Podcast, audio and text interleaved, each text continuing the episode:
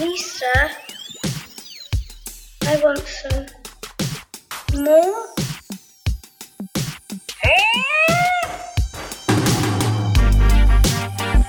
Greed, for lack of a better word, is good. Greed is right. Greed works. Greed is good. Greed is right.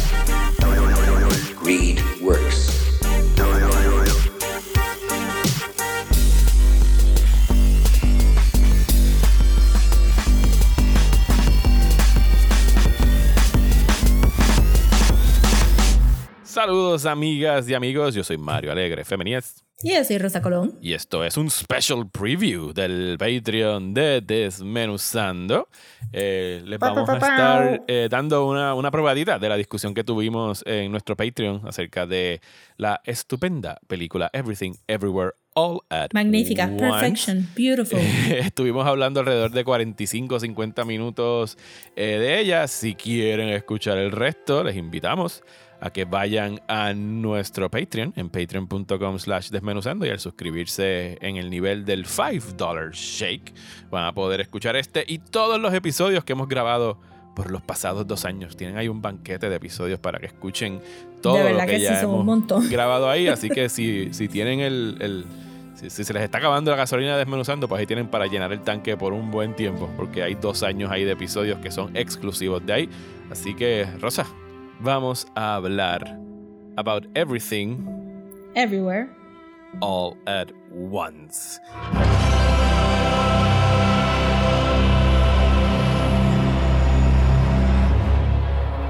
Puedes poner la música y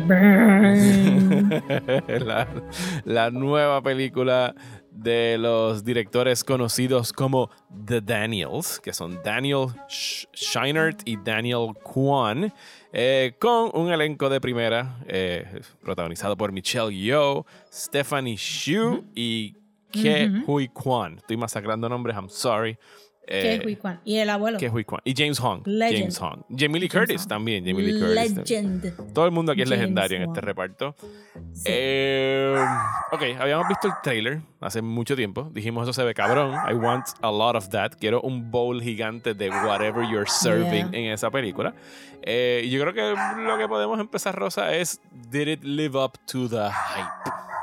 Sí, mucho más. Yo creo que ahora el, el trailer no le hace justicia. sí, es probablemente. No lo he vuelto a ver, pero sí Pues- tienes razón.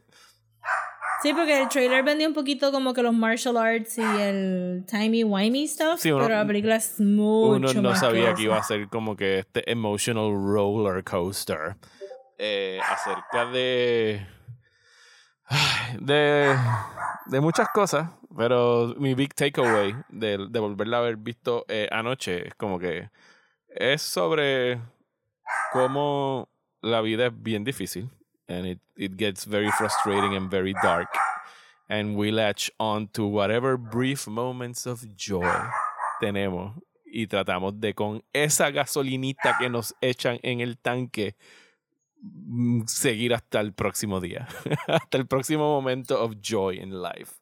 Eso es uno de los takeaways Sí. temáticos de la serie, de la película, porque en realidad tiene un chorro de threads de donde uno puede pull. Sí, yo diría, para mí, para mí es más como que de maybe tu vida no va como tú pensabas que iba a ir, pero no te puedes dejar harden al resto de las cosas porque no te salió bien una cosa. Sí. Eh, que para mí ese fue como que lo, lo más lo más importante porque ajá este el personaje de Evelyn se sentía como que extra rough con todo el mundo pero she was just being rough with herself. Ujú. pero entonces al, al, al cerrarse tanto pues como que no estaba viendo a la hija bien no estaba viendo al esposo bien no estaba viendo su situación bien. Y, y lo que ella aprende al final, pues para mí que eso, como que you have to be kind. Y, y tú tienes que be kind with yourself y con others si tú quieres aceptar, you know, life is shitty. Pero si tú te vas a quedar depressed en una esquina forever and ever, Ujú. este, se te va a ir media, medio mundo por el lado. Sí, y, as- y la película obviamente ha tenido tremendo éxito en taquilla. Se convirtió en la película más taquillera del estudio A24.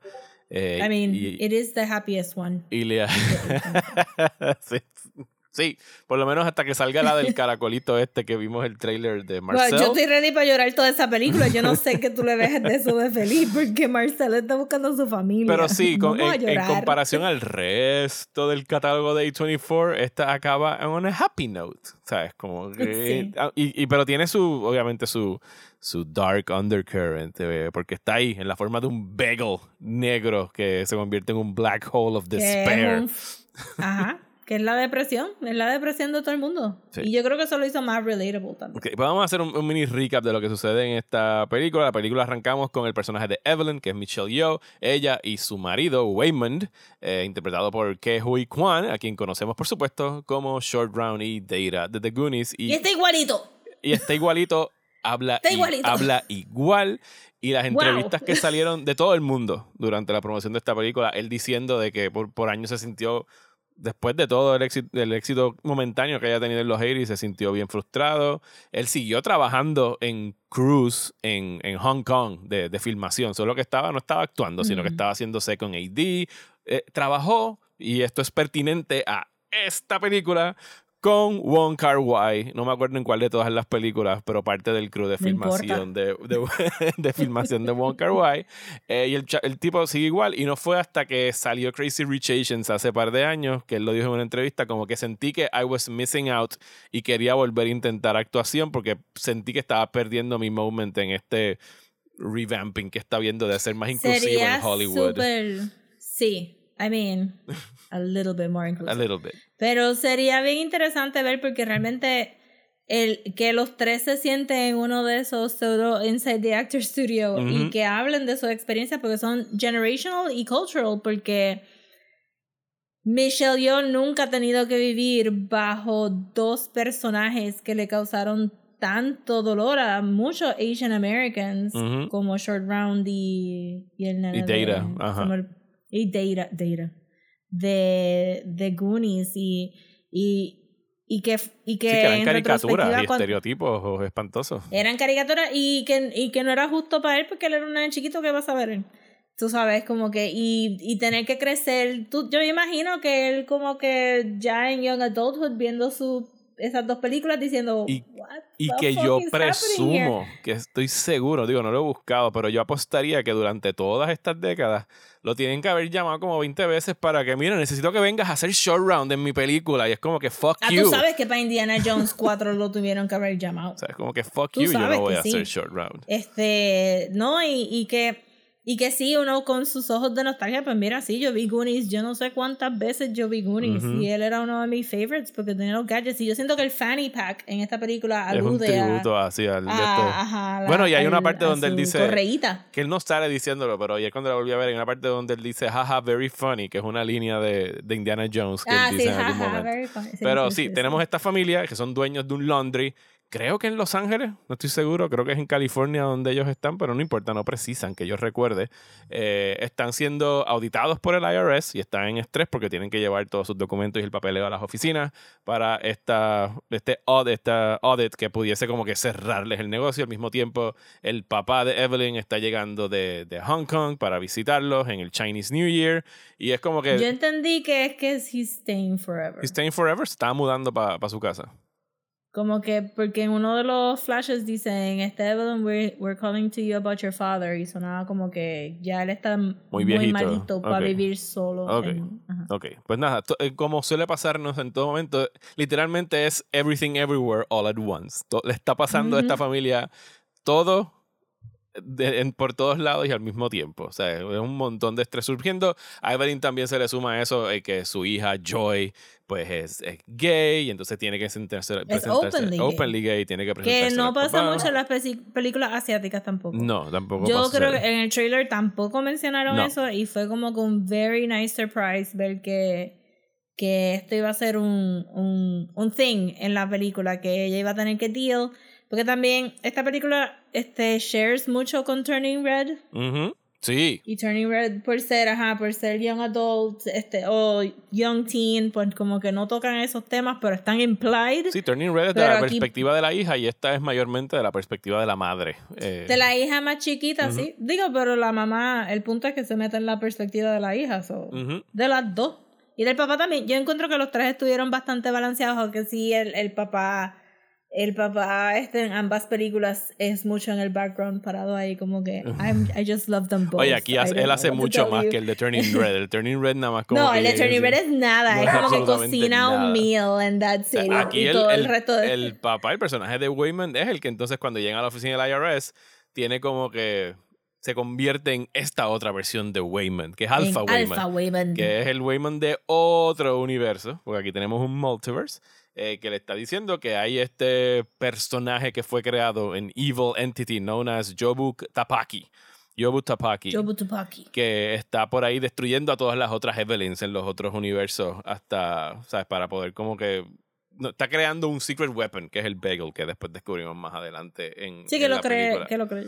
Eh, y entonces que ella tiene que prepararse, porque ellos tienen la, la- ellos pueden verse jump, que es brincar a través de los universos, que tienen que hacer, que me encantó el ingenio detrás del verse jump, porque esto tienes que hacer algo super random que no harías este, en este universo, para Ujú. kick in y poder tu mente viajar al otro multiverso y coger entonces los skills de esa otra persona que tú seas, sea ser un chef, sea ser un martial artist, sea ser whatever, tener hot dog fingers. Que viene el caso con este Evelyn, entonces luego te explican. Exacto. que- entonces, pues la película es eso, que- ella teniendo que luchar contra eh, Jobu Tapaki, que descubrimos eventualmente que es Joy en otro universo. Sí, porque en el Alphaverse, este, la metáfora se hace real en el sentido de que porque Evelyn es la que descubre, descubre las maneras de brincar a otros universos, ella empuja a su hija tanto y tanto y tanto y tanto a hacer el Little Perfect este verse jumping machine aparentemente que crea Joe Butapaki que, que eventualmente Sí, she breaks her Después mind, de básicamente. buscar- Ajá. Ajá, este, después de, de buscar por todos los universos y ver todos los universos a la misma vez, pues Se deprimió cuenta hasta que, más no poder. Ajá, que, que nothing matters. So, no, no es necesariamente super nihilist, pero no encuentra que hay una consecuencia, como que doesn't, nothing matters. matters. Como que lo que tú haces aquí no, no importa. Y entonces se va en ese boquete. Y props al costume designer de, Oh, yes. de Jobu Tsubaki porque, y el makeup person porque casi todos los makeups de Jobu Tsubaki Joy eran este tear streaks. En una tenía full glitter tear streaks y la nariz roja de llorar y es como que se ven bien flashy, colorful, se ve como, como que bien visual K o K-pop stuff, pero, pero era bien sad, todo era super sad. Eh, pero la película tiene un montón de. Yo sé que, que mucha gente se. Aquí vamos a sonar como que esto fue un dramón familiar y no una película donde de momento Joe Butopaki está peleando con dos dildos increíblemente grandes. Porque yo creo que cada persona ve la película y se, se enfoca en dos cosas diferentes. Hay mucha comedia en esta película. Es super funny, but la trama familiar es bien sad. Es bien triste, sí, porque... Este, eh, y sí, suena como que estamos hablando de dos películas diferentes. But it's the same movie. Bueno, y vamos a dejarlo ahí. Como les dije, si quieren escuchar el resto de esta discusión, pueden ir ahora mismo a patreon.com slash desmenuzando y se suscriben en el nivel de 5 pesos y pueden escuchar el resto de la conversación. Se llevan los dos episodios, pueden votar película. en nuestro Hate Watch. Está en el Discord. Ay, de verdad que es un montón de cosas. Sí. For $5. Así que pueden y nos apoyan y podemos seguir haciendo el, el podcast como lo llevamos haciendo ya por tres años. Así que muchísimas gracias por escuchar y esperemos que se den la vuelta por el Patreon. Y si no, pues aquí estaremos la semana que viene, como siempre, con otro episodio de Desmenuzando. Sí.